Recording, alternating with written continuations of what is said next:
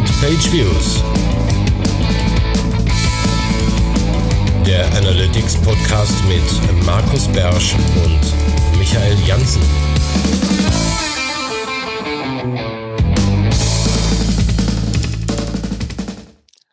Hallo, liebe Leute. Es ist schon wieder, man kann es kaum glauben, ähm, ein Monat rum. Es sind nicht wirklich vier Wochen, weil wir diesmal was früher dran sind mit dem Aufnehmen als sonst. Aber nichtsdestotrotz, hier ist sie schon, die nächste Folge von Beyond Page Views. Hallo sagt Markus Beersch aus Mönchengladbach und Michael Jansen aus Köln. Im wunderschönen Köln, gerade da, wo gerade die Demexco stattgefunden hat. Ja, die Demexco, die einen Teil unseres Programms heute auch bestimmen wird. Aber dazu kommen wir ähm, wie immer nach einigen anderen ähm, Tagesordnungspunkten. Der erste wäre das Housekeeping. Wir haben tatsächlich was Haus zu keepen heute. Ähm, und zwar werden wir jetzt wahrscheinlich hier live und vor Zeugen entscheiden, dass wir die Videos eigentlich gar nicht mehr bei YouTube hochladen müssen, oder? Da reicht auch das statische Bild. Genau, irgendwie war das jetzt nicht so. Also der Hype ist vorbei, einfach Video, Bewegtbild der Hype ist einfach komplett vorbei, finde genau. ich. Das ist ganz klar. Überall, das sieht man überall. Nee, also Spaß beiseite. Wir hatten, Video stirbt. Wir hatten, glaube ich, beim letzten Mal hatten wir ganz viele einen hier Aufrufe und diesem hatten, glaube ich, acht oder neun. Genau, das war entweder Neugier oder dass es jetzt acht oder neun waren, genauso viel wie sonst ohne Bewegtbild, heißt einfach, dass wir nicht interessanter sind als ein Standbild. Genau. Schönen Dank dafür.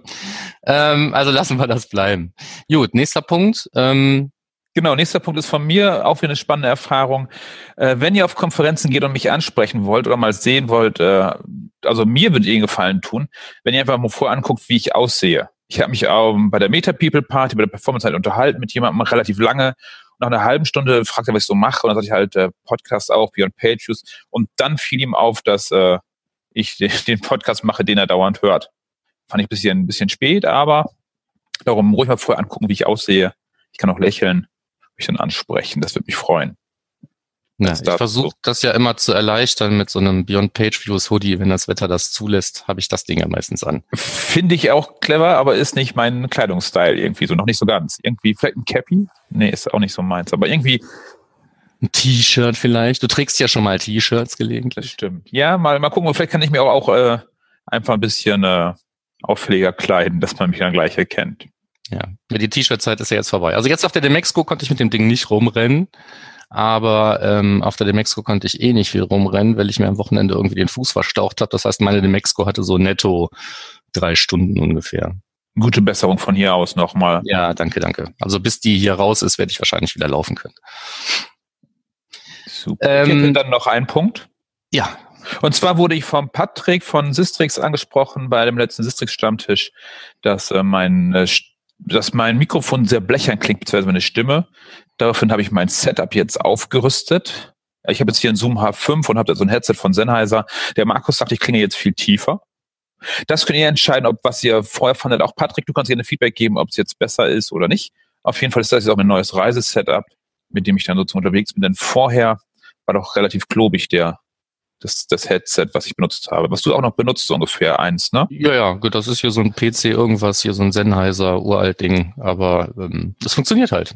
Natürlich, natürlich. Auf Reisen ist ein bisschen, ein bisschen äh, klobig, bisschen hier viel Plastik und so. Von daher jetzt bin ich ein bisschen kleiner unterwegs.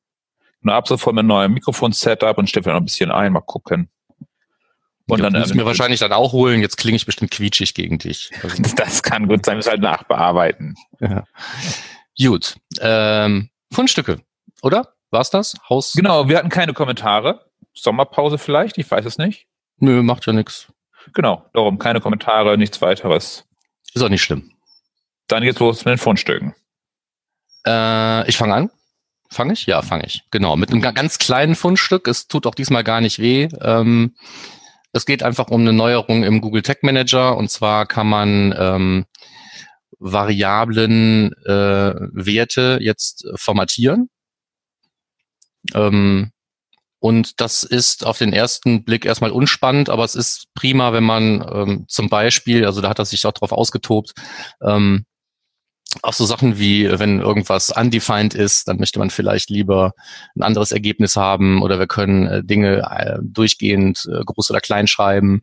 Ähm, man kann durch solche Konvertierungen eben auch sowas wie logische Werte wie true oder false in ähm, irgendwelche Werte umwandeln, die man viel besser nachher in einer benutzerdefinierten Dimension oder sowas lesbarer unterbringen kann.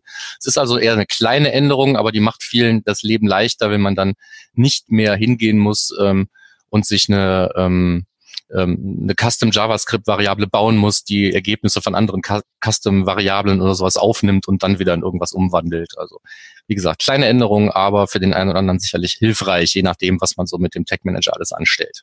Also gerade dann praktisch, wenn ich halt, du sagst, bei Undefined oder, oder bei Null, dass ich da tatsächlich auch, auch Null zurückliefere, wenn ich so einen Zahlenwerte ausliefere. Genau. Das da hast, bist du auch mal durch mehrere Reifen gesprungen, ne? Ich glaube bei den bei den Conversion-Dieben noch mal in so einer frühen Fassung. Das kann sein. Ja. Stimmt, ja. Hm, so, das wäre jetzt einfacher. Aber gut, ne? Also kleine Änderungen, ähm, manchmal große Wirkungen. Wer mit dem Tech Manager arbeitet, wird es vielleicht schon gesehen haben. Wenn nicht, guckt es euch an. Genau. Okay, dann bin ich auch schon dran mit äh, äh vom letzten Jahr einem Blogbeitrag, den ich nochmal wieder rausgeholt habe. Da geht es um die Content Security Policy. Da geht es darum, nämlich bei einem Kunden ist es aufgefallen, dass die Skripte nicht funktionierten, dass die Konsole Fehler geschmissen hat ohne Ende. Und das Problem war einfach, dass der Programmierer, der Webentwickler die Content Security Policy in den Seitenheader geschrieben hat und war da sehr restriktiv mit den Sachen, die zugelassen waren.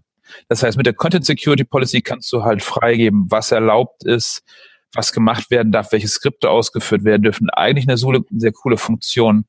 Nur wenn du es nicht kennst und den Fehler suchst, suchst du halt ewig. Darum äh, ruhig, ruhig durchlesen von Lunametrics den Artikel zur Content Security Policy. Gerade wenn Skripte nicht ausgeführt werden, könnte das die Lösung sein. Ja, also du bist jetzt im echten Leben tatsächlich mal drüber gestolpert. Ja, ja, ja. Da hat irgendeine Agentur hat das bei allen Websites des Kunden eingebaut. Mhm. Und halt nicht überall aktuell gehalten. Dann gingen halt irgendwelche, plötzlich irgendwelche Werbepartnerskripte wurden nicht ausgeführt und alle wunderten sich. Und war aufgefallen im Seminar, wie ich die Konsole offen hatte und der geguckt hat, was läuft da nicht gerade rein. Und da stand es dann auch schon gleich, dass die Content Security Policy war. Gut, also ähm, Security klingt erstmal gut, kann aber manchmal ein Feind sein. genau, schließt man sich selber aus. Ähm, nächster Punkt ist etwas, was es äh, schon zugegebenermaßen, glaube ich, was länger im Data Studio gibt. Aber da ich da auch nicht jeden Tag mit arbeite, bin ich jetzt erst über einen Blogbeitrag bei Ino drüber gestolpert, nämlich den Data Explorer im Google Data Studio. Hast du da schon drin rumgeklickt? Genau, das ist eigentlich das, was andere Tools schon lange haben, also was wie Tableau, dass man immer generell die Daten angucken kann. Mhm. Sau praktisch, weil bis mal nie gucken, funktioniert das, was ich eigentlich tue muss man muss sich sozusagen Tabellen selber bauen, um dann zu gucken, die Werte zu überprüfen, gerade wenn man so eigene kalkulierte Metriken dann gebaut hat oder so. Extrem praktisch dafür. Mhm.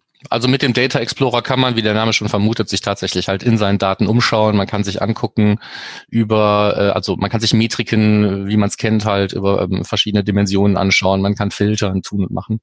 Ähm, und was ich eben auch noch nie gesehen hatte, ist, dass man, ähm, wenn ich noch nicht drauf gestoßen bin, im Prinzip auch in jedem beliebigen Chart ähm, übers Kontextmenü halt so eine Explore-Funktion aufrufen kann, äh, um sich da eben auch mit den mit den Daten, die dieses Chart ergeben haben, da eben auch nochmal äh, segmentierend, slicend und dicend mit auseinanderzusetzen. Was natürlich super prima ist, wenn man in so einem Chart was gefunden hat und möchte wissen, warum ist das so, wie es mir hier gezeigt wird. Genau. Ja, haben bestimmt viele schon genutzt. Ich habe es einfach noch nicht gesehen. Ähm, der Blogbeitrag ist aktuell, das qualifiziert ihn für die Fundstücke. Nächster. Genau, Seitenwert statt Ab Absprungrate, Jeffalytics. Ist jetzt gerade auch Trend, sich äh, hier irgendwas mit Lytics hinten zu nennen, oder? Mhm, ja, unbedingt. Analytics, Jeffalytics, Analytics. Ja. Äh, Markolytics klang halt scheiße, habe ich weggelassen. Okay. genau, okay. Äh, bei dem geht's darum, äh, dass man den, dass einzelne Seiten haben ja keine Conversion Rate, sondern nur äh, Zielseiten zum Beispiel. Und um aber trotzdem Seiten bewerten zu können, schlägt er halt vor, statt sowas wie Absprungrate einfach den Seitenwert zu nehmen.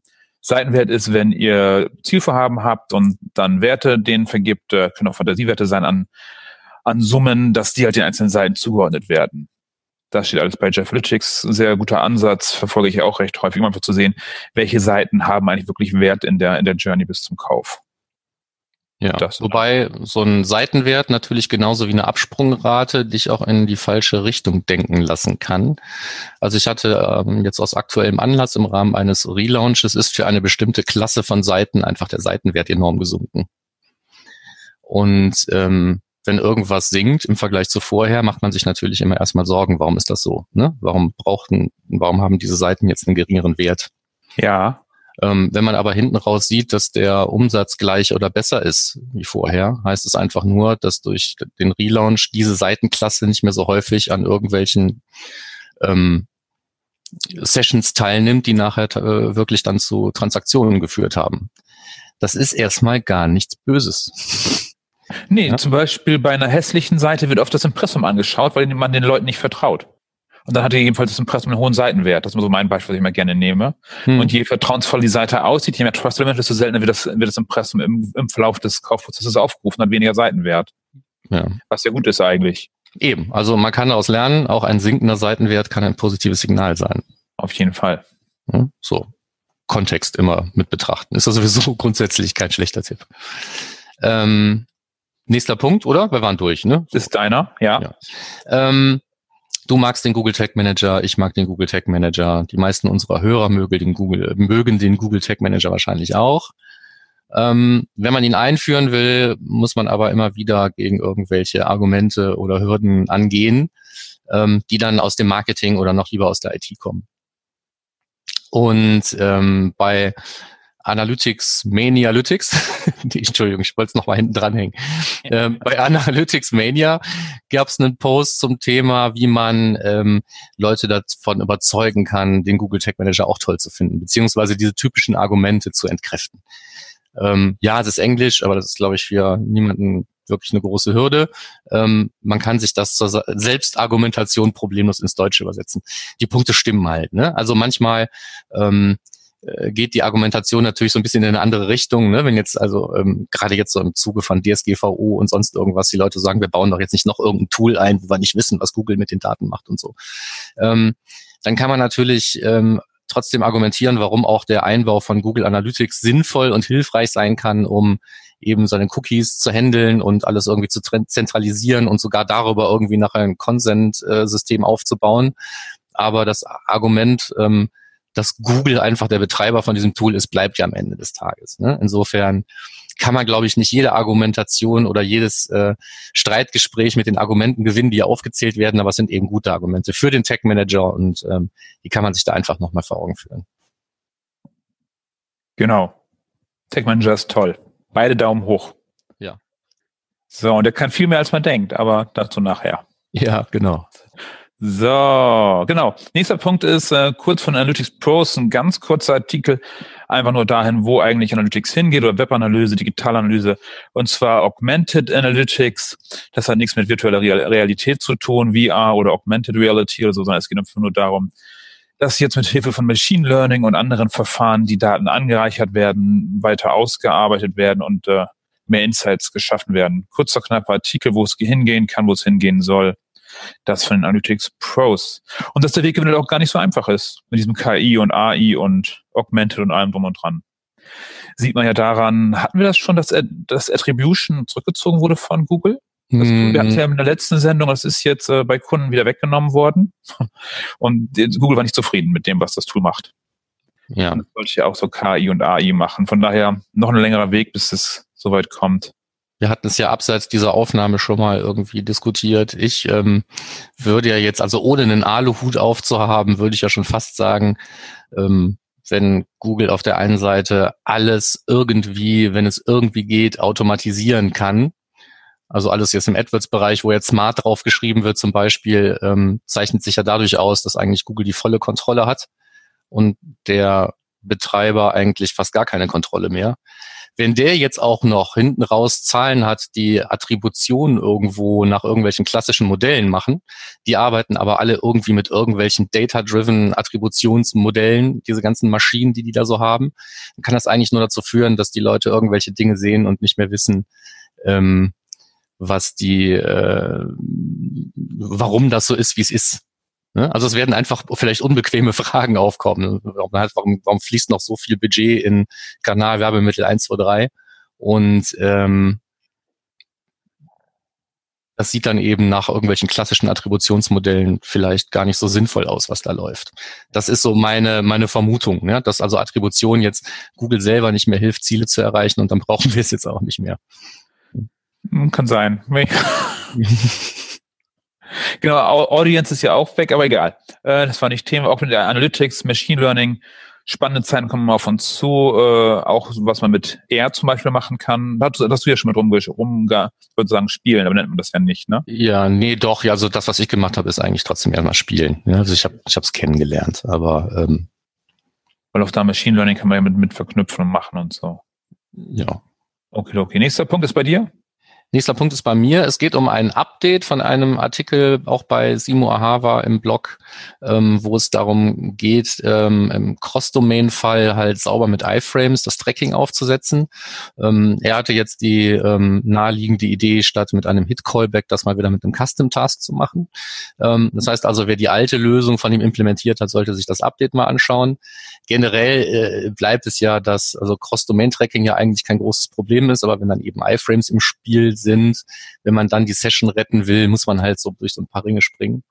Und ähm, hat eben hauptsächlich mit der mit dem Dekorieren des äh, iFrames zu tun, damit er ein Cookie sauber übergeben wird und so weiter. Ähm, ja, und ähm, da hat er, wie gesagt, eine andere Lösung, ähm, die auch nur dann funktioniert, wie immer, ähm, wenn, wenn man wirklich beide Domains wirklich gemeinsam tracken will. Ne?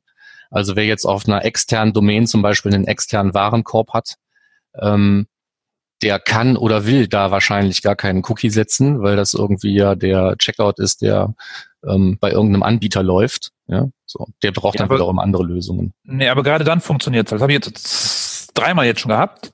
Mhm. Wenn die, wenn die Idee ermöglicht, Analytics einzubinden, brauchst du ja den äh, Cross-Domain nur in eine Richtung. Und genau dann funktioniert es halt, dass du halt deine ID einträgst und sozusagen beim Anbieter sozusagen direkt mittrackst. Mhm. Ja, wenn, wenn der Anbieter das unterstützt. Genau, aber er braucht halt nur einfach nur den normalen Analytics-Code zu, zu äh, unterstützen und den Autolinker noch anzuhaben. Das war's. Genau, der Autolinker muss dann laufen, dann ist das okay. Richtig. Genau. Ja. Ähm, gut, das also nochmal zu iFrames und äh, er schließt mit dem gleichen, was ich auch finde, iFrames sind immer noch Mist. ja. Und äh, ja, aber trotzdem kommen wir ja nicht ohne aus, also was soll's. So, und du hast jetzt noch einen letzten Kandidaten. Genau, gerade noch mal schnell reinkopiert. Ich wollte auch noch aufrufen und testen, aber äh, Mike von Metrika, kurze Servicemeldung für dich. Äh, deine Website ist down, scheint mir so. Ich kann sie gerade nicht aufrufen. Kannst du es auch noch mal gegentesten, Markus? Ich, ich jetzt? Ja. Ich kriege sie von hier aus nicht aufgerufen. Meine? Nein, nein, die metrika.de. Ah. Äh, äh, äh, nein, sieht nicht so aus. Okay, äh, da ist auf jeden Fall, weil ich beim Kunden war und der hat sich total gewundert, der wollte jetzt einen Vorjahresvergleich machen und plötzlich waren die ganzen Daten vom Vorjahr weg, alles nichts zu sehen und äh, irgendwie gar keine Zugriffe mehr. Das liegt an diesem freiwilligen Löschen mit diesen 14 Monaten, glaube ich. Weißt du die ja. Zeiten? Und da äh, jetzt ja Aufbewahrung, ja, 14 oder ähm, 23, irgendwie mal so krumme Sachen. Ja. Genau, und, und ja, wer da 14 eingestellt hat, merkt das jetzt mit dem Vorjahresvergleich eventuell jetzt schon, wenn er ein bisschen weiter zurückgeht und sobald eine sekundäre Dimension dazu eine, hier, dann äh, sind halt die Daten auf Null. Das mal kurz, äh, ich finde die 14 Monate ex zu kurz gewählt, steht noch nicht in der DSGVO drin. Ich glaube auch, dass es eh gar nicht dafür eingeführt wurde. Wie sieht's bei dir aus? Ähm, ich glaube schon, dass es also zumindest mal aus Gründen zeitgleich mit der DSGVO gekommen ist, dass es einem dabei hilft, DSGVO-Anforderungen zu erfüllen, glaube ich nicht. Und ich glaube auch nicht, dass die DSGVO von mir will, dass ich keine Vorjahresvergleiche mehr machen kann. Ich glaube, voreingestellt waren da aber auch nicht 14, sondern 28. Ne? 14 musstest du halt selber irgendwie noch machen. Ähm, und viele haben das einfach gemacht, weil die gesagt haben, ich möchte ja datensparsam sein und ich muss ja verargumentieren, warum ich mehr als 14 brauche kann ich nicht, so mache ich das. Außerdem steht ja auch überall, dass nicht Daten entfernt werden und in aggregierten, voraggregierten Berichten steht ja auch immer noch was drin. Aber wie du eben schon gesagt hast, sobald du eine benutzerdefinierte Dimension noch dazu nimmst oder auch eine normale Dimension wie ein Browser oder sowas, siehst du plötzlich eine sekundäre Hostname auch schon. Ja, genau. Ne? Also wenn, wenn du rausgehst aus den voraggregierten Berichten ja, und dir das nach irgendeiner ähm, einem sinnvollen Segment anschauen willst, ist da plötzlich nichts mehr drin. Und ähm, bin ich mir nicht sicher, ob die DSGVO das im Sinn hatte oder ob Google einfach nur gesagt hat, das Ding heißt ja auch nicht Datenlöschung, sondern Datenhaltung, glaube ich. Aufbewahrung? Datenaufbewahrung, genau. Ja, so und ähm, ja, wenn es viele Google Analytics Konten gibt und man kann auf einen Schlag im Rahmen der DSGVO dafür sorgen, dass äh, man viel weniger Platz für irgendwelche Altdaten auf Servern Genau, braucht, das habe ich auch gedacht. dann würde ich das vielleicht auch machen. Ja, Ja. sehr clever. Äh, und in den offiziellen Unterlagen von, äh, von der Hilfe von Analytics steht nicht drin, äh, dass es im Rahmen der DSGVO ist. Bei allen Funktionen, die DSGVO oder Datenschutzkonformität sicherstellen, steht es dabei. Bei dem steht es generell nicht dabei. Nee, es kam nur zufällig zeitgleich. Genau, um die Leute auszutricksen. So, war auch sehr clever, fand ich. Haben die alle fein gemacht. Aber darum, das zu- als Servicemeldung, überdenkt das nochmal. Und wir werden bestimmt beim Analytics Summit von dem Rechtsanwalt was hören dazu. der jedes bestimmt. Jahr relativ entspannt darüber äh, und sich unter sich darüber referiert über die Themen der, des Datenschutzes. Das ich- kann wohl sein. Ich meine, jetzt werden DSGVO-Vorträge ja auch wieder spannend. Weil wir jetzt wissen, wovon wir reden, weil es ist ja alles schon da, ne? Und Ja. hat sich was geändert? Keine Ahnung. Das erfahren wir alles auf dem Summit. Wir sehen uns. Ähm, Fundstücke durch, richtig? Ja. Dann kommen wir jetzt zu unserem Dingeling des Monats und wir haben uns entschieden, dieses Mal eben auch so ein bisschen Demexco bezogen, ähm, nochmal über den Tellerrand zu schauen und nochmal in das ein oder andere Tech-Management-System reinzuschauen. Und daraus haben wir jetzt als Thema gewählt eben so Tech-Management-Systeme im Vergleich, ähm, weil es ja eben nicht nur den Google Tech Manager gibt, auch wenn das hier so klingt. Echt? Ja. Glaube ich nicht. Kann mir nicht vorstellen. So. Ja, wie, wie fangen wir es an zu verkaufen? Du hast eigentlich als erstes einen guten Einstieg, nämlich einen Link gefunden. Genau. Ähm, Da gibt sich jemand die Mühe, Blastam, Blast AM, keine Ahnung. Äh, Link ist in unseren Shownotes drin. Der fängt an, Tech-Management-Systeme zu vergleichen. Also eigentlich erstmal nur drei, aber und du hattest parallel mich gefragt, ohne dass du den Artikel, glaube ich, kanntest, ob wir die nicht mal vergleichen wollen. Kann das sein? Ja, also weil, weil ich eben auf äh, mir vorgenommen hatte, zu den wenigen Sachen, die ich, die ich wirklich machen wollte auf der dem Mexiko, ähm, ist mir mal den, den Tech Manager von Pivik Pro anzuschauen oder beziehungsweise zeigen zu lassen, weil es ja keine wirkliche Demo-Version gibt äh, und man sich das nicht irgendwie mal 30 Tage irgendwo hin installiert und anschaut. Und ähm, deswegen habe ich gesagt, gehst du da mal hin und lässt ihn dir, lässt ihn dir zeigen. So, und dann habe ich mir zeigen lassen und habe gedacht, okay, ne, was macht man so? Ne? Man, man sucht Gemeinsamkeiten und Unterschiede. So ein paar habe ich gefunden. Und ähm, du hast ja was ähnliches gemacht. Genau, genau. Ich war äh, auch noch kurz vor dem Mexiko. Ich gehe da eigentlich ungern hin. Wir haben doch nochmal rübergefahren. Mein Büro ist nur zwei Stationen entfernt vom Messegelände. Bin dann rüber und hatte zwischen zwei Terminen noch kurz ein bisschen Zeit. Bin dann an, zufällig an Tilium vorbeigekommen, die ja einen Tech Manager anbieten. Oder es sogar ein Tech Manager ist, äh, Tilium. Und habe gesagt, hier, wie sieht's aus? Kann mir jemand mal zeigen, was das Ding denn überhaupt kann? Da haben die gesagt, ja, das, pff, ohne Termin geht hier gar nichts. Und dann habe ich zum ersten Mal ich gesagt, hey, ich bin vom berühmten Podcast Beyond Page Views. Wir haben mindestens eine Million Zuhörer jeden Monat. Ich würde da gerne mal was zu wissen. Könnt euch entscheiden, wir haben Samstag Aufnahme, ob ihr mit dabei sein wollt oder nicht. Und zack, hatte ich meinen persönlichen Berater, der mir dann Tilium erklärt hat, was das Tolles kann. Und ich finde, es hat schon einige tolle Funktionen, Tilium. Darum. So, zum Ja. Beispiel, ach so, nee, wir, machen wir später, dann machen wir Reihenfolge nach, oder? Ja, ist mir egal. Also wir danken auf jeden Fall jetzt erstmal jedem einzelnen unserer Millionen Hörer, dass sie dir das ermöglicht haben. Nein, ich habe schon echte Zahlen genannt. Ich habe schon gesagt, dass wir fast 2000 Hörer haben. Also ganz die Realität. Ging trotzdem. Gut. Ja, gegen Kaffee gab es auch noch und äh, Einblick in, in Tilium. So, aber was ist eigentlich wichtig bei so einem äh, Tech-Management-System? Um was mal zuerst klären. Ja, sollten wir vielleicht machen, genau. Also die normalen Vorteile brauchen wir jetzt, glaube ich, erstmal nicht so aufzählen. Ne? Wir müssen nicht ganz vorne anfangen.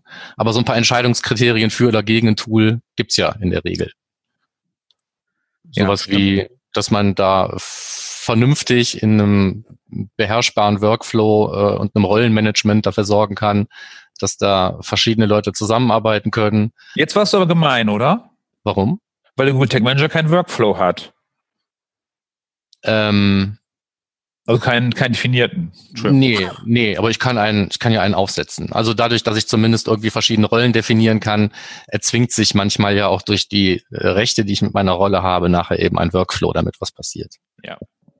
Ähm, gut, Workflows hätte ich vielleicht gar nicht sagen dürfen. Gut, aber dann haben wir da vielleicht ja schon einen Unterschied gefunden. Ne? Ähm, so, also Tech Management ist in der Regel nicht Sache für einen, ganz selten. Ja, so. Und deswegen ist das eins der, der Dinge, die äh, ich da relativ wichtig finde. Ne? So, wie kann ich das? Wer kann was und wie kann ich das steuern? Genau, dann lass uns doch mal, stell doch mal Pivot Pro mal vor, was du da toll fandest und ganz zum Schluss nehmen wir dann den Google Tech Manager und sagen, was da eventuell passt oder nicht. Ja, gut, machen wir das so. Vielleicht noch vorab, also ich habe mir wirklich ähm, noch nie großartig andere Systeme angeschaut. Ich habe mal mit einem ähm, Tool gearbeitet, das es auch immer noch gibt. Ich muss es gerade aber noch mal googeln. Das Ding hieß Tech Commander. Hm, der wurde doch aufgekauft, oder nicht? Ja, da, da steht jetzt was von Commanders Act, aber das Produkt scheint, scheint wohl immer noch Tech Commander zu heißen ähm, und es scheint es noch zu geben. Aber das ist jetzt schon wirklich echt lange her. Das heißt also, ähm, es gibt auch noch natürlich andere Systeme, die jetzt auch nicht auf dieser Liste stehen, die wir da verlinkt haben, in diesem Vergleich. Ich glaube, der war da nicht dabei. Nee, der war nicht dabei. In dem Beitrag, den du da gefunden hattest. Und ähm, äh, so gibt's bestimmt auch noch ein paar andere. Ne? So, aber wir haben uns jetzt natürlich ähm, vergleichen jetzt das, was wir uns angeguckt haben. Und das ist neben dem Google Tag Manager halt jetzt in meinem Fall ähm, Pivik Pro und in deinem Fall Tilium? Oder bist du da schon mal mit ne, in, in, in, beim Kunden auch schon mal drauf gestoßen? Auf, auf, auf Pivik Pro? Nee, auf, auf, auf Tilium. Ja, auf Tilium bin ich schon gestoßen, auch ganz oft bei Anfragen von, von Hayes oder so, die sagen, hey, warum der Tilium kann. Aber auf Pivik Pro bin ich tatsächlich im Code schon in den letzten Tagen öfter gestoßen. Mhm. Das fand ich überraschend. Ein wenig. Ja. Also Grund genug auf jeden Fall für mich, sich das Ding anzugucken. Und ich hatte eine freundliche Vorführung von jemandem, der da auch, glaube ich, relativ nah ähm, sagen wir mal, an der an der Entwicklung äh, dran saß. Ja. Ähm, so, und wir haben uns das Ding ähm, angeguckt. Ich hatte erstmal sowieso Gelegenheit, weil da so eine normale, sagen wir mal, ähm, normale Vorführung von dem Tech Manager lief. Da habe ich einfach über die Schultern geschaut. Ähm, der hat ja anders das Ding präsentiert. Also von der Oberfläche her zum Beispiel finde ich den sehr, sehr äh, aufgeräumt und übersichtlich. Ja? Ähm, das ist was, was den auf jeden Fall differenziert von, von dem früheren Google Tech Manager. Der war ja mal grausam. Ne? So. Aber ähm, jetzt finde ich die Oberfläche auch beim Google Tech Manager gar nicht mehr so gruselig. So, also das Ding hier ist, ist halt, wie gesagt, relativ aufgeräumt. Ähm, äh, es ähm, kann das, was Tag Manager können müssen. Ne? Wir können ähm, eben da ähm, User und Rollen definieren und die dürfen dann halt ähm, Tags ausspielen, bedingt von Triggern und es gibt Variablen, also das, was man so braucht. Es gibt sogar einen Data Layer, der heißt und praktischerweise Data Layer. Ähm, das heißt also, wenn man jetzt versucht, beides irgendwie parallel zu betreiben, dann muss man auf jeden Fall sich beim Google Tag Manager ähm, muss man da ansetzen, wenn man dann mit einem anderen Data Layer, mit einer anderen Variable arbeiten will, weil das ging nach Aussage, die ich da so mitbekommen habe, jetzt im Moment bei Pivik Pro nicht. Ne? Da heißt der Data Layer zwingend Data Layer. Ist ja auch ein Data Layer. Ja, ja, nee, ist ja auch erstmal nicht schlimm. Ne? Nur, also ich sag mal, wenn man wirklich jetzt da mh, ähm, irgendwelche Plugins hat, die eigentlich für den Google Tag Manager sind oder sonst was, dann kommen da vielleicht auch irgendwelche äh, Dinge an, die da so eigentlich nicht gedacht sind oder wie auch immer. Also ich kann mir jedenfalls vorstellen, dass es da Konflikte gibt, wenn man ähm, zwei Systeme hat, die beide auf einer gleichen, gleich benannten Datenschicht versuchen aufzusetzen. Ja, ja, ja. Ähm, Mal ganz aber, kurz, du hast gesagt, sieht übersichtlich aus. Ich habe Screenshots gesehen, da sah es sehr Google Tag Manager ähnlich aus. Eigentlich so links Navigation und so. Ja. Publish. Genau, ja, du hast jetzt also nicht so um, ähm, die, ähm, die Bereiche, also du hast jetzt links so nicht die Navigation, wie sie im Google Tag Manager hast, sondern du ähm, wechselst halt zwischen Text, Triggern, Variablen und dem Changelog im Prinzip oben über Reiter und siehst auf der Seite halt immer alles, was irgendwie verbaut ist und du siehst auch Sachen, die nicht verbaut sind, aber die du verbauen könntest. Das heißt also sowas wie so ein neues Tag auswählen, kannst du da im Prinzip einfach dann über einen Klick und dann mit Triggern und so weiter versehen. Das, das fand ich, wie gesagt, eigentlich gar nicht so verkehrt. Ansonsten hast du halt natürlich irgendwo Details, die du dann zu einem einzelnen Tag bearbeiten kannst und da sieht's dann halt fast genauso aus wie im Tag Manager. Du hast bestimmte Felder, ähm, da kannst du dann eben Variablen einsetzen oder Werte eintragen. Du kannst irgendwelche Optionen aktivieren oder deaktivieren. Und das war's. Weil das ist ja Sinn und Zweck von so einem Tag-Management-System, dich eigentlich von dem, äh, von dem Code-Snippet, was da indiziert wird, fernzuhalten und dich nur die Dinge zu fragen, die man wissen muss, damit das Ding ausgespielt werden kann. Sowas wie eine Tracking-ID, sowas wie eine Kundennummer, eine Projekt-ID für irgendwelche äh, Mausflow-Dinger oder sonst irgendwas. Und das läuft da halt genauso, ähm, wie man, wie man, wie man das sonst eben auch äh, gewohnt ist. Ja, und dann so diese Standardfunktionen halt wie ähm, ja, äh, Vorschau vom Veröffentlichen zum Beispiel ist da auch ähnlich wie im Google Tag Manager umgesetzt. Ja. Gibt einen sehr schönen, finde find ich, Debug-Mode, Ähm, der läuft halt in so einem in so einem Overlay. Das Ding war jetzt an der Seite. Ich bin immer sicher, dass man es auch woanders hinschieben kann oder vielleicht auch raus aus dem Browserfenster. Das weiß ich so genau gar nicht. Ja, Uh, also, das dass das schon. ein eigenes Browserfenster war, aber es war halt so ein Overlay. Es hat jetzt nicht Ja. die Seite verkleinert. Ähm, und äh, da kannst du eben auch hingehen und siehst direkt äh, primär erstmal, was ausgespielt wird und kannst dann bei jedem Tag draufklicken und siehst dann halt genau, welches Event hat das Ding da irgendwie ausgespielt, welche Variablen haben hier welche Werte und ähm, wie man das eben auch so gewohnt ist. Also das Debugging kann ich mir vorstellen, ist da mindestens genauso ähm, einfach und, und, und komfortabel, wie es beim Google Tag Manager der Fall ist. Ja. Okay, und jetzt die Frage, was ist, also das habe ich von Tini auch gefragt, was ist so das Besonderste, was du jetzt beim, beim Pivot Pro Tech Manager gesehen hast, wo du sagst, wow, das kann ja viel besser als der Google Tech Manager? Ähm, ja, wahrscheinlich ähm, das Tracking, also eine tiefere Implementierung von Tracking mit Pivik Pro kann man sicher halt mit dem mit dem Pivik Pro Tag Manager besser hinkriegen. Also genauso wie ich beim Google Tag Manager ja jetzt auch ganz viele verschiedene Arten von Hits absenden kann über meinen Google Analytics Tag, kann Ja. ich da eben sehr, sehr dediziert ähm, und einfach dann die verschiedenen äh, Tracking-Typen von Pivik Pro da eben auch absetzen. Das heißt also, da ist diese Verzahnung von dem eigentlichen Produkt und dem Tag-Management-System ist halt ähnlich wie bei wie beim Google Tag Manager. Okay. Umgekehrt genauso wie wie man äh, jetzt irgendwie ein, äh, ein Custom HTML brauchen würde, um Pivik Pro Tag auszuspielen mit dem Google Tag Manager, ähm, brauchst du für die meisten Fälle genau das Gleiche, auch wenn du jetzt mit dem Pivik Pro Tag Manager versuchst, irgendwie eine Google Analytics Installation am Leben zu halten. Da gibt's ein Google Analytics Tag, ein vorgefertigtes. Ja. Ähm, das macht aber eben nichts außer am Seitenaufruf. Wir waren uns bei der Vorführung auch noch nicht 100% sicher, ob das Ding auch wirklich anonymisiert. Und weil du sowas wie Felder oder benutzerdefinierte Dimensionen oder sonst was da alles auch überhaupt nicht eintragen kannst, Wie bitte? ähm, Ich habe dich so gerade so schlecht verstanden. ja, kannst du halt nicht machen. Ne? Also es gibt wirklich als das, das Google Analytics Tag, was da drin ist, was vor Macht Seitenaufruf. ist, macht einen Seitenaufruf und erlaubt dir eigentlich keinerlei erweiterte Konfiguration.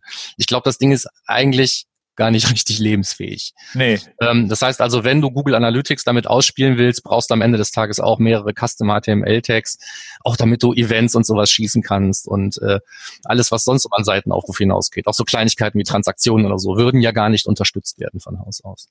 Hei, hei, hei. Okay. So, aber das wäre, wie gesagt, umgekehrt, um fair zu sein, natürlich bei Google, beim Google Tag Manager nicht anders, wenn du eine Pivik Pro Installation damit tief durchmessen willst. Ja? Musst du im Prinzip genau den gleich, durch die gleichen äh, Reifen springen.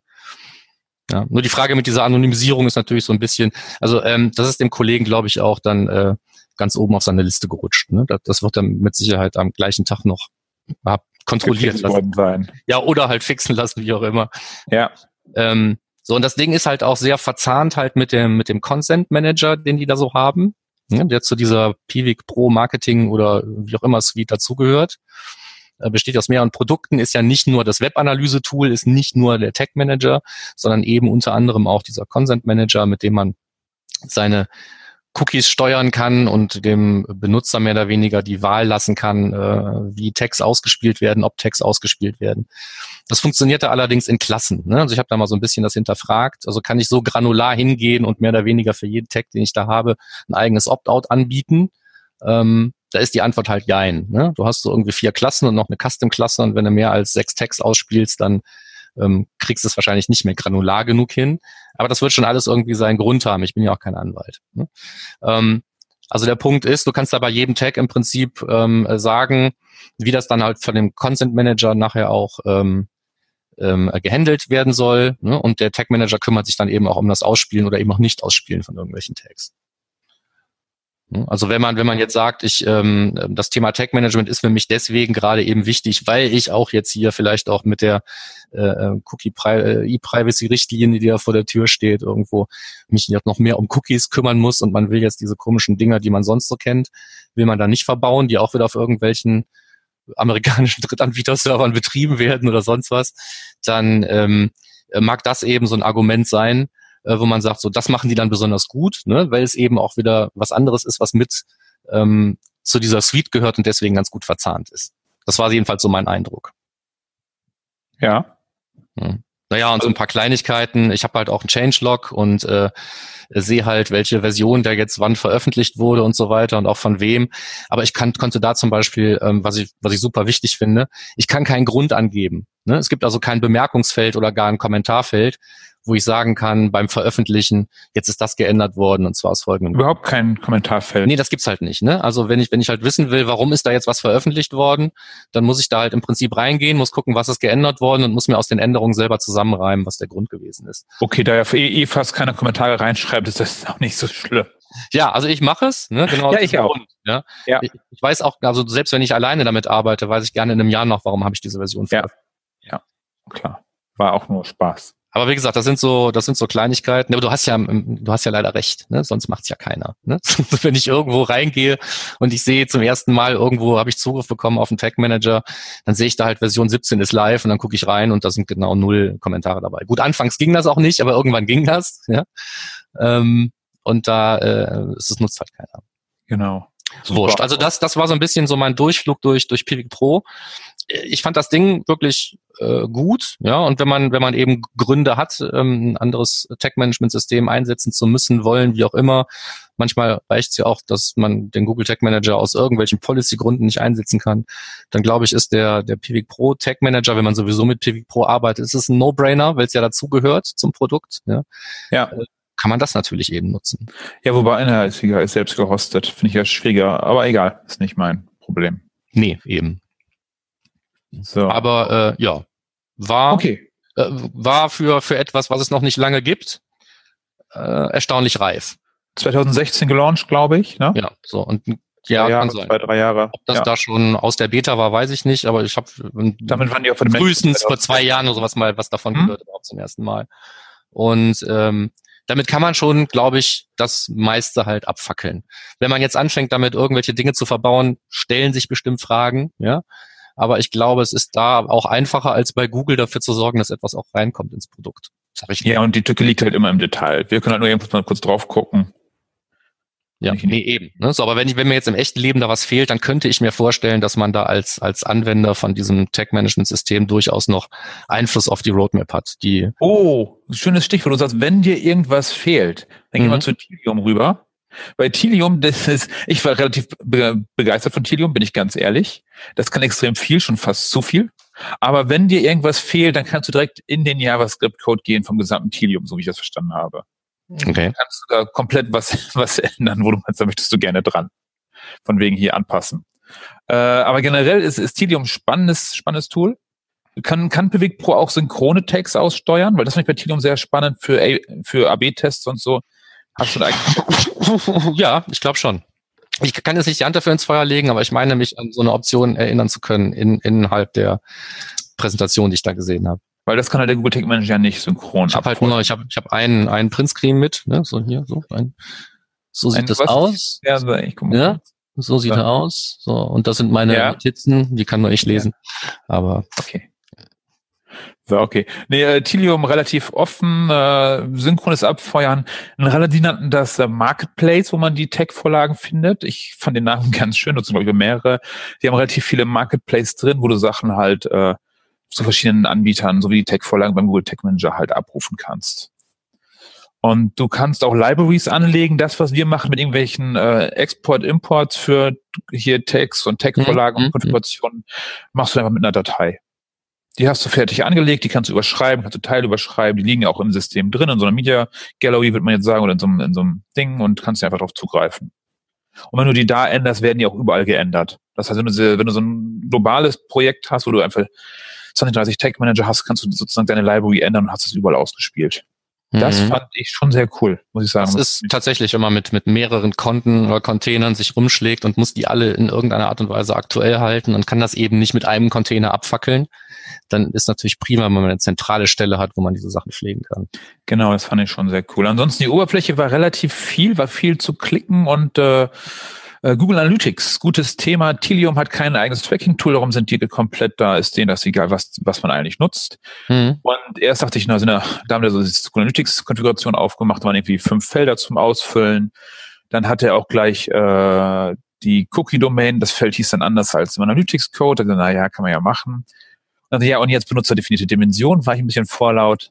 Ja, und das geht alles. Du kannst wirklich alles einstellen. Da ist es, äh, glaube ich, nahezu alles berücksichtigt. Alles anklicken, Felder hinzufügen, benutzen für die Dimensionen, über Karteikartenreiter und so. Also schon mhm. äh, war alles möglich. Das heißt also so die ganzen Hit-Types inklusive Timing und äh, genau. Das kam so vor, als wenn das da alles komplett drin ist. Ereignisse sowieso, hm. benutzerdefinierte Metriken und so viele Dimensionen, also schon scheinbar alles berücksichtigt. Da hatte ich schon, wow, das fand ich schon, äh, fand ich schon sehr cool. Muss man aber, glaube ich, auch, wenn man den Anspruch hat, irgendwie das Tech-Management-Tool ever zu sein, oder? Genau. Und, und was ich super spannend war, war, dass die, äh, da haben leider keine Zeit mehr gehabt, weil ich den nächsten Termin hatte. Aber links am Bildschirm vom Tilium waren plötzlich Knöpfe, die sozusagen den Feedback-Kanal von der Website gebildet haben. Das heißt, du kannst die Website crawlen und gucken, was ist da eigentlich drauf. Das fand ich cool. Dass du wirklich crawlen kannst und einfach gucken kannst, was sind denn da für Tags, was läuft denn da, was funktioniert denn da und so.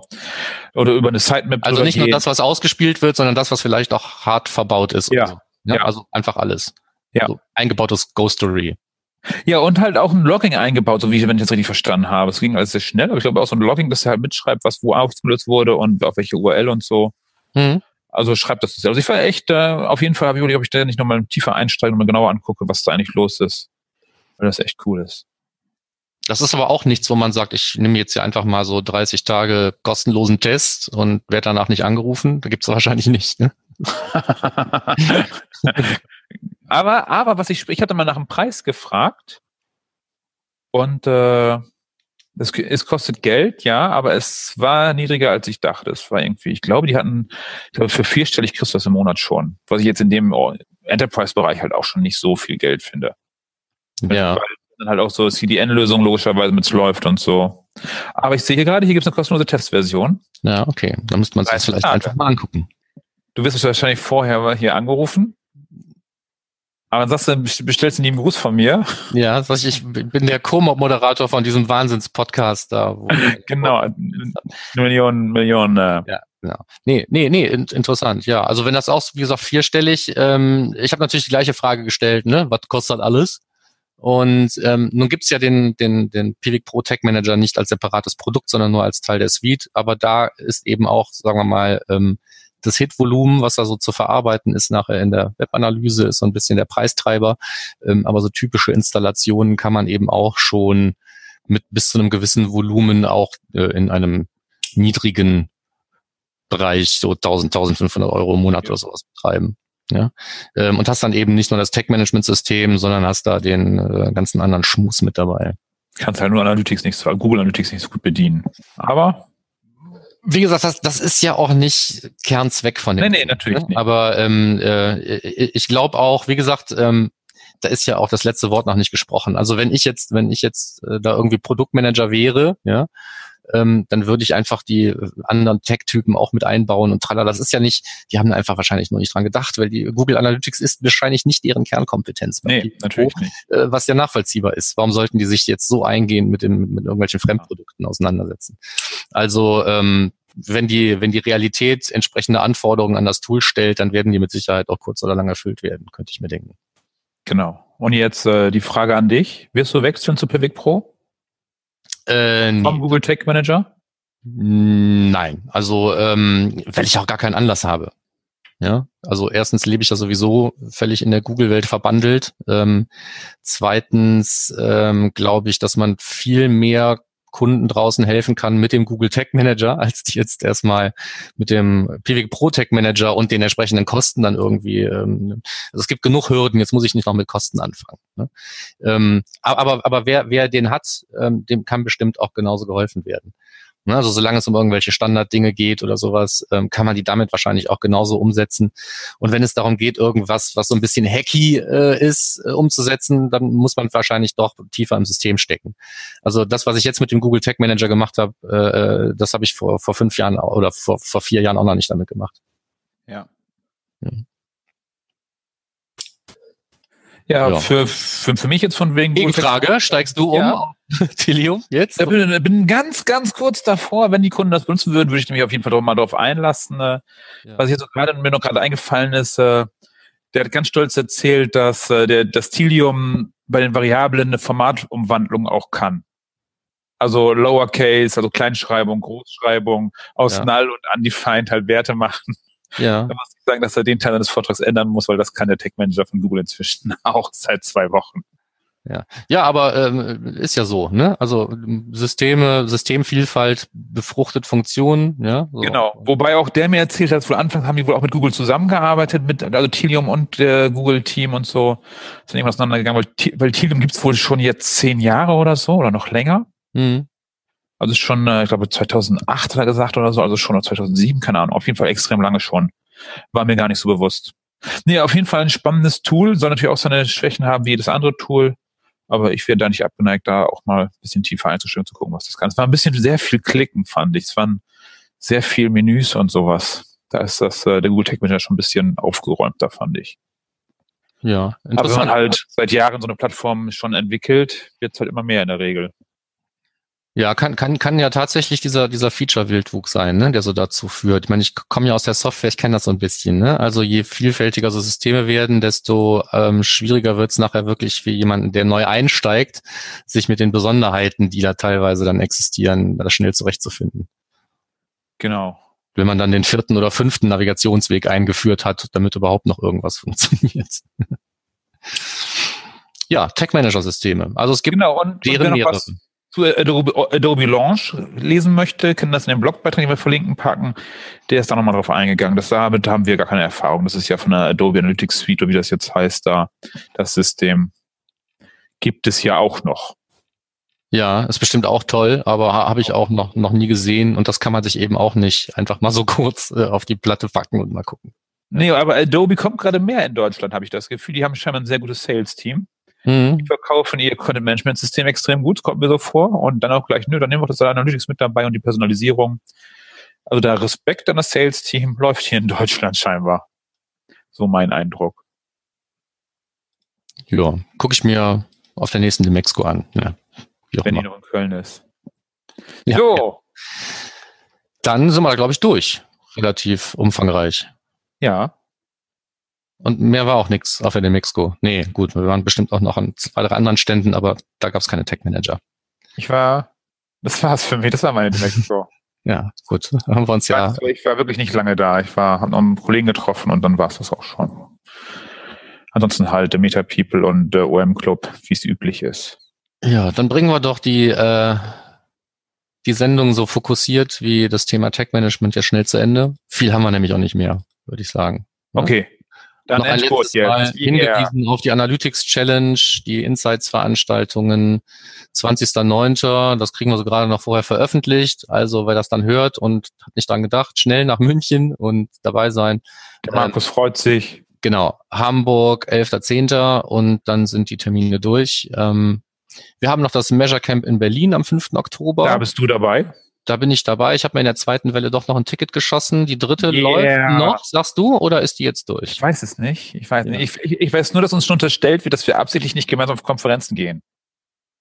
Du SEA Camp äh, Hannover, ich in Jena, Ja. ich Measure Camp London, du Berlin, als wenn wir uns nicht mögen würden im Live. Nee, die Erklärung ist ja ganz einfach. Guck mal, ähm, von mir aus gesehen ist Hannover ja viel näher als Jena und Berlin als London und deswegen reist du einfach gerne etwas weiter. Das ist die einfache Erklärung. Nee, London ist näher dran für mich als Berlin. Ja, ja, äh, für mich. Da gehe ich hier mit der S-Bahn zum Flughafen, Ja. Stunde rüber und gut ist. Gut, dann ist, hat die Ausrede auch nicht funktioniert. Wir können uns einfach nicht leiden, so sieht's aus. Genau. So. Nee, aber ich denke mal, das ist schon eher Zufall. Außerdem sind wir beide in Hamburg bei dem, beim Summit und damit ist Auf jeden Fall. Diskussion. Also wer noch kein Ticket für den Summit hat, das wird bestimmt echt gut. Also ich freue mich tatsächlich schon beim Analytics Summit auf den Rechtsanwalt, der relativ entspannt immer die Datenschutzsachen erklärt und nicht so ein so einen Aufriss macht wie andere Anwälte, die immer gleich den Weltuntergang beschwören. mhm. Ja, ja, Gibt es ja ein paar Spezialisten. wachsen an. Bäumen. ähm, ja, also wer, wer dabei ist, äh, in Berlin zum Beispiel jetzt beim Measure Camp, ich werde, ähm, wenn das Wetter es zulässt, wieder ein Beyond Page Views Hoodie anhaben. Man sollte mich erkennen können. Ein paar Aufkleber. Yeah. Ja, bevor wir jetzt zum Abspann kommen, ganz wichtig, ich habe es leider verpasst, äh, Markus ein T-Shirt mitzubringen. Der hat sich so gerne aus Halle 7 ein spezielles T-Shirt gewünscht. Habe ich nicht geschafft tatsächlich. Ich habe nämlich nicht gefunden, also nicht wahrscheinlich nicht gut genug gesucht. Darum, Markus ist nämlich so ein, das äh, weiß, wisst ihr vielleicht nicht, der liebt T-Shirts und der kauft sich so gerne selber welche. Der hat die lieber mit coolen Aufdrucken. Ist das richtig, Markus? Ja, also ich Darum- trage eigentlich fast nur irgendwelche T-Shirts von irgendwelchen Veranstaltungen, Toolanbietern, fremden Agenturen. Da bin ich wirklich total, ähm, Voll super Werbefläche. Ist genügend Platz auf bis groß genug. ja, da ist mir nix zu fies. Darum, wenn ihr T-Shirts habt, dann äh, könnt ihr das dem Markus schicken. Markus, wie kommt ihr an deine Adresse und deine Kontaktdaten? Die stehen in diesem Internet. So einfach machst du den. Da steht in diesem Internet. Okay. Ja, also wer nach Markus Bersch googelt, findet entweder mich oder ähm, jemanden, der irgendwann mal in der Politik tätig war. Nicht den Politiker schicken mir. Nicht So. dem Politiker. Okay. Okay, Genau. also wer so coole T-Shirts hat oder auch nicht so coole T-Shirts oder einfach, äh, welche Größe brauchst du? L, L ist immer richtig. L ist immer richtig super. Also schickt dem Markus L-T-Shirt und braucht ihm auch kein Weihnachtsgeschenk zu schenken. Ja, wunderbar. Danke für diesen Aufruf. Schön. Zeit für den Abspann. Zeit für Ähm, Abspann. Ja, da, wenn das Sommerloch vorbei ist, dann nehmen wir gerne wieder direktes Feedback auf jedem möglichen Kanal und wenn wir uns direkt sehen und ähm, das zweitbeste wäre dann halt äh, ein Kommentar auf Termfrequenz bei den Shownotes zu diesem äh, zu dieser Folge. Und ähm, dann haben wir die Klassiker wie immer, ne? bewertet uns bei iTunes, Bitte, bitte, ähm, bitte, bitte, bitte, bitte, bitte. Liked unsere Facebook-Seite, solange es sie noch gibt. Da geht's ja jetzt gerade auch irgendwie rechtlich wieder so ein bisschen rauf und runter. Ähm, ja, jetzt hat doch Facebook irgendwie die AGB geändert und jetzt meinen die, jetzt sind die raus aus der Nummer und jetzt sind wir noch verantwortlicher für, ich weiß nicht was, ist mir egal. So, also solange es da noch was gibt, äh, wie gesagt, am liebsten Termfrequenz und eben auf Facebook geht auch. Ähm, wir sind bei Soundcloud, wir sind bei Spotify und sonst irgendwo zu hören. Spotify ist auch nicht mehr so toll, hast du gesagt, Michael? Äh, Ja, also f- hm, hm, Sascha, hörst du uns noch? Dann gib uns bitte Bescheid, ob wir es auf Spotify lassen sollen. Okay, also ich kenne da keine Zahlen, keine Ahnung. Ähm, so, und wie immer dann als letztes, wer uns was sagen will, was nicht im Kommentarfeld oder so öffentlich lesbar stattfinden soll, schickt eine Mail an podcast.analytrix.de und spätestens da bei analytrix.de im Impressum findest du auch meine Adresse. Schick mir ein T-Shirt. Dankeschön. Das war's. Genau, einfach nur, ich wollte mich dann auch noch verabschieden. Ja. aber nur ohne, ohne nichts zu sagen, äh, dass wir haben ja echt viele Zuhörer. Äh, ist auch super cool und ich habe gerade mal geschaut. Wir haben ähm, ungefähr 1500 äh, echte Downloads, noch ungefähr noch viel mehr. Und davon sind Spotify sind 10. Von daher, das Ja. mal kurz. Okay, Mach mach neun draus, weil ich habe tatsächlich mal nachgeguckt, ob ich uns auf Spotify finde und habe da auch mal eine Folge angemacht. Das sind es wahrscheinlich nur noch neun. Also von der letzten Folge waren es 10. Aber von daher, äh, wir lassen noch mal drauf. Kostet, frisst ja kein Brot, wie man so schön sagt. Aber äh, Sascha, wenn du es nicht mehr hörst, dann sag mir bitte Bescheid, können wir es rausnehmen. So, weil Sascha hatte sich das mal gewünscht. Gut, Okay. Äh, dann von mir auch noch alle, alle Grüße und bis zum nächsten Mal. Diesmal kommen wir, sind wir echt früh dran, ne? Mitte des Monats schon aufgenommen. Wow. Ja, macht ja nichts. Das, kriegen wir hin, dass wir verschieben das wieder Richtung Monatsende, spätestens im nächsten Monat. Genau. Und wenn ihr Themenvorschläge habt, glaube ich, könnt ihr auch mal gerne auf unsere Facebook-Seite posten. Ja, fände ich super. Können wir mal dazu aufrufen. Ja, hatten wir schon mal gemacht. Ein oder zwei hatten wir gekriegt, die sind aber längst im Kasten, also schickt uns neue. Ja, und wir können auch überlegen, ob wir vom Analytics Summit mal nahezu live was machen. Können wir auch überlegen. Dass ich mein Equipment mitbringe und dann nehmen wir auf. Ja, genau. Kapern wir die Bühne in der Mittagspause. Nee, wir, Genau. uns, uns fällt was ein. Gut, Okay, okay. ähm, das soll es gewesen sein. Genug Geschwatz. Ähm, wir schwätzen weiter nächsten Monat. Bis dahin. Danke fürs Zuhören und ciao. Genau. Bis dann dann. Ciao.